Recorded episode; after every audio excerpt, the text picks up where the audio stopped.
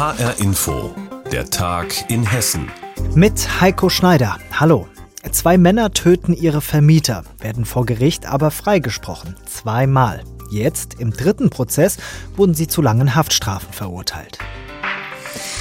Es ist ein spektakulärer Fall.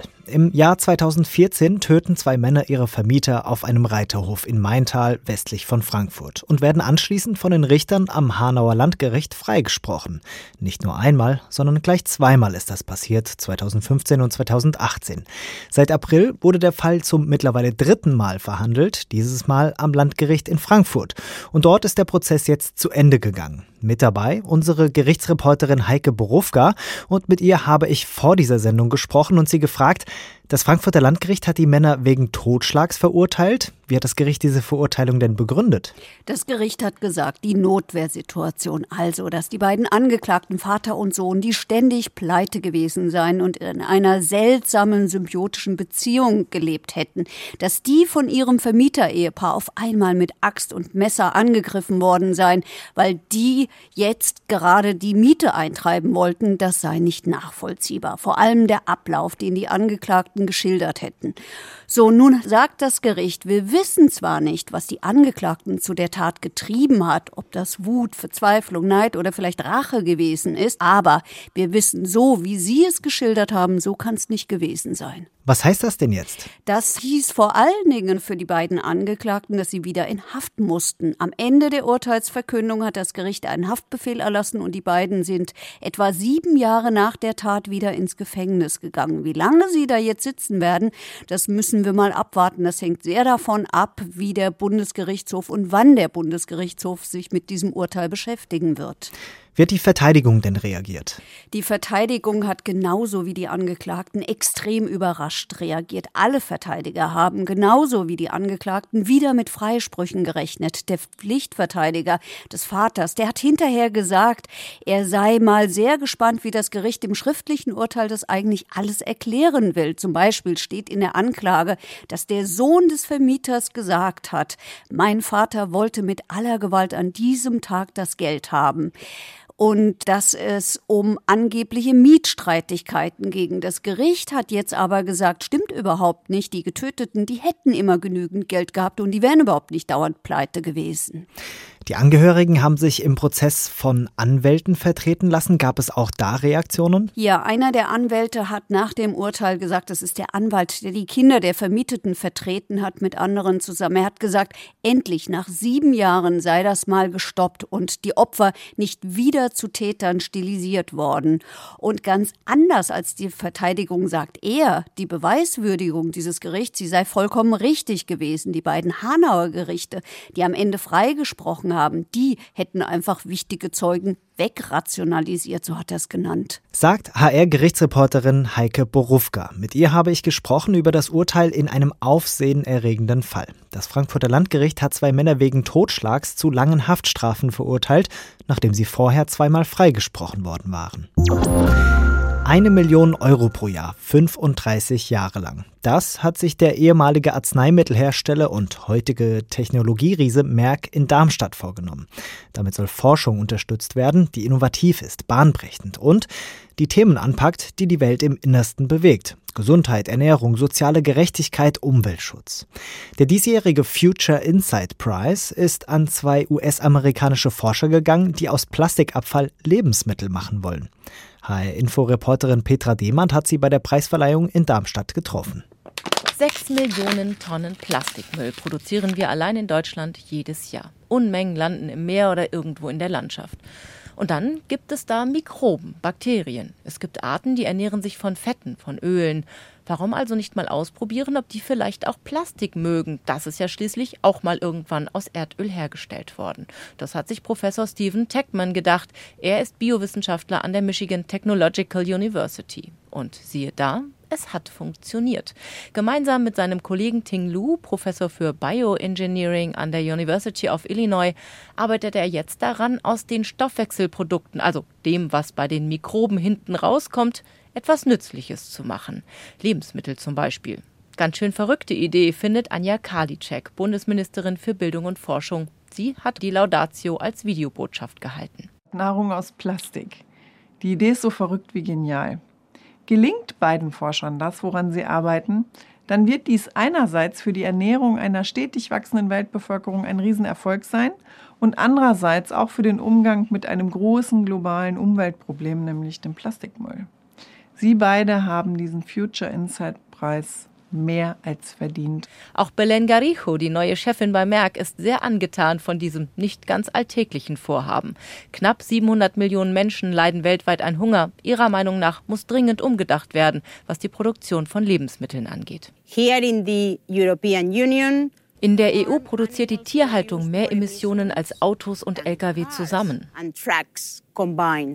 Künstlich hergestelltes Fleisch sieht sie als wesentlichen Schritt in der Veränderung. Fleisch besteht vor allem aus Eiweiß und genau das kommt bei Ting Lu, Stephen Techman und ihren Mikroben am Ende raus. Auch wenn das von einem Barbecue-reifen Burger noch weit entfernt ist. Noch haben wir es nicht probiert, da müssen wir noch dran arbeiten und sicher gehen, dass es auch wirklich essbar ist. Aber ich werde definitiv einer der Ersten sein.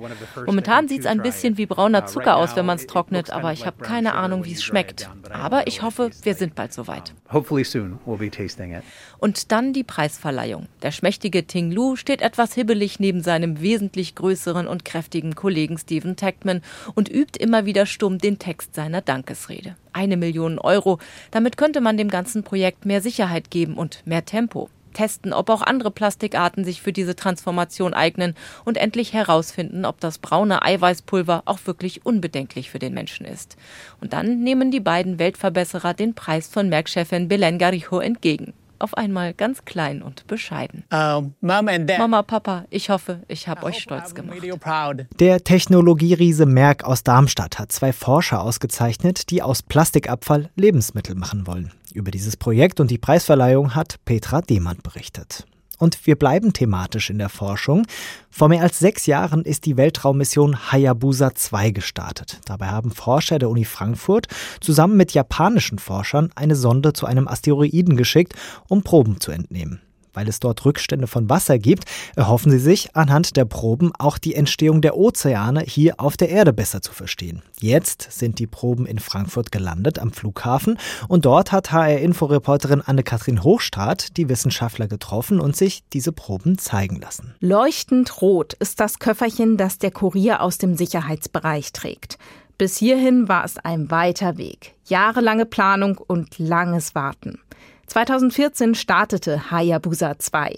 Im vergangenen Dezember dann die Rückkehr zur Erde nach Japan. Dort wurden die Proben sortiert und etwa 100 von ihnen zur weiteren Untersuchung ausgewählt. Ach ja. Wow. Entfährt es dem Nanogeowissenschaftler Frank Brenker jetzt am Flughafen. Denn dass der Kurier James Wyatt das Plastikköfferchen mit den Staubkörnern jetzt übergeben kann, war bis kurz vor knapp gar nicht klar, berichtet der Engländer. 48 Stunden vor Abflug habe ich das Okay der japanischen Regierung bekommen und das war der leichte Teil. Der schwierige Teil war die Einreise in Japan. Das hat vier Stunden gedauert nach der Landung wegen der strengen Quarantänebestimmungen. Die werden sehr, sehr genau überprüft. Aber ich hatte alles parat. Alles war gut organisiert und ich bin sehr erfreut, dass ich diese Proben jetzt übergeben kann, weil ich wirklich verstehe, was das für das Team bedeutet. Diese Lieferung war alleine durch den Papierkram etwas Besonderes, erzählt der Kurier. Und dann noch so eine sensible Fracht. Auch Frank Brenker ist die Erleichterung deutlich anzumerken. Wow, das ist äh, also vor zwei Wochen ging es uns echt schlecht, muss ich sagen. Und jetzt hat alles geklappt und äh, es ist heil hier und ja, jetzt, jetzt, kann die Messung starten und wir sind alle happy. Und ich werde das nächste, was ich machen werde, dem Rest vom Team Bescheid geben, dass die Proben hier sind. Denn die kleinen schwarzen Körnchen sind schon fest verplant. Ende der Woche geht es weiter nach Grenoble in Frankreich. Dort wird jedes Korn dann ganz genau untersucht. Und da gibt es ein europäisches Großprojekt. Das ist ein Elektronenbeschleunigerring. Man nennt ihn auch Synchrotron-Ring. Und das Synchrotron ist eigentlich nur eine hochenergetische Röntgenstrahlung. Also man kann sich wirklich vorstellen wie so eine Röntgenapparatur, ein bisschen größer, weil der Ring hat irgendwie einen Kilometer Länge. Und dieser, dieser Röntgenstrahl, den kann man da so ganz fein fokussieren.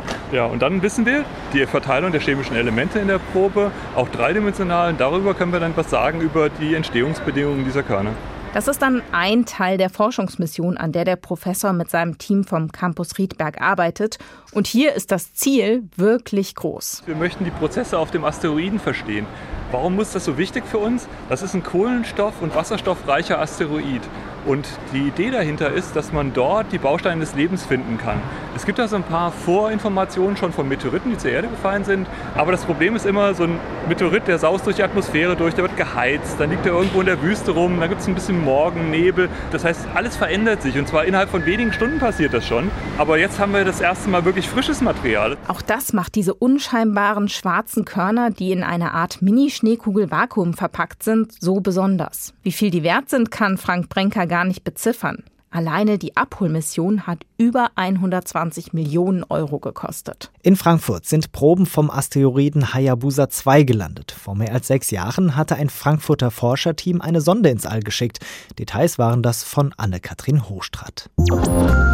Erst kam der Lebensmittelskandal, dann die Insolvenz. Seit 2019 liegt das Gelände der Firma Wilke Wurstwaren in Twistetal in Nordhessen brach. Jetzt ist klar, wie das Gelände künftig genutzt werden soll. Darüber hat nämlich die Twistetaler Gemeindevertretung entschieden.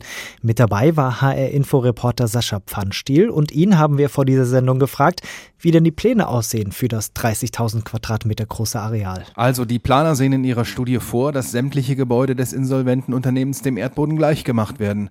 Dort soll dann quasi ein großes Neubaugebiet entstehen, mit Wohngebäuden für 200 bis 300 Menschen, unter anderem Senioren. Außerdem sollen Büros und Flächen für Dienstleister gebaut werden.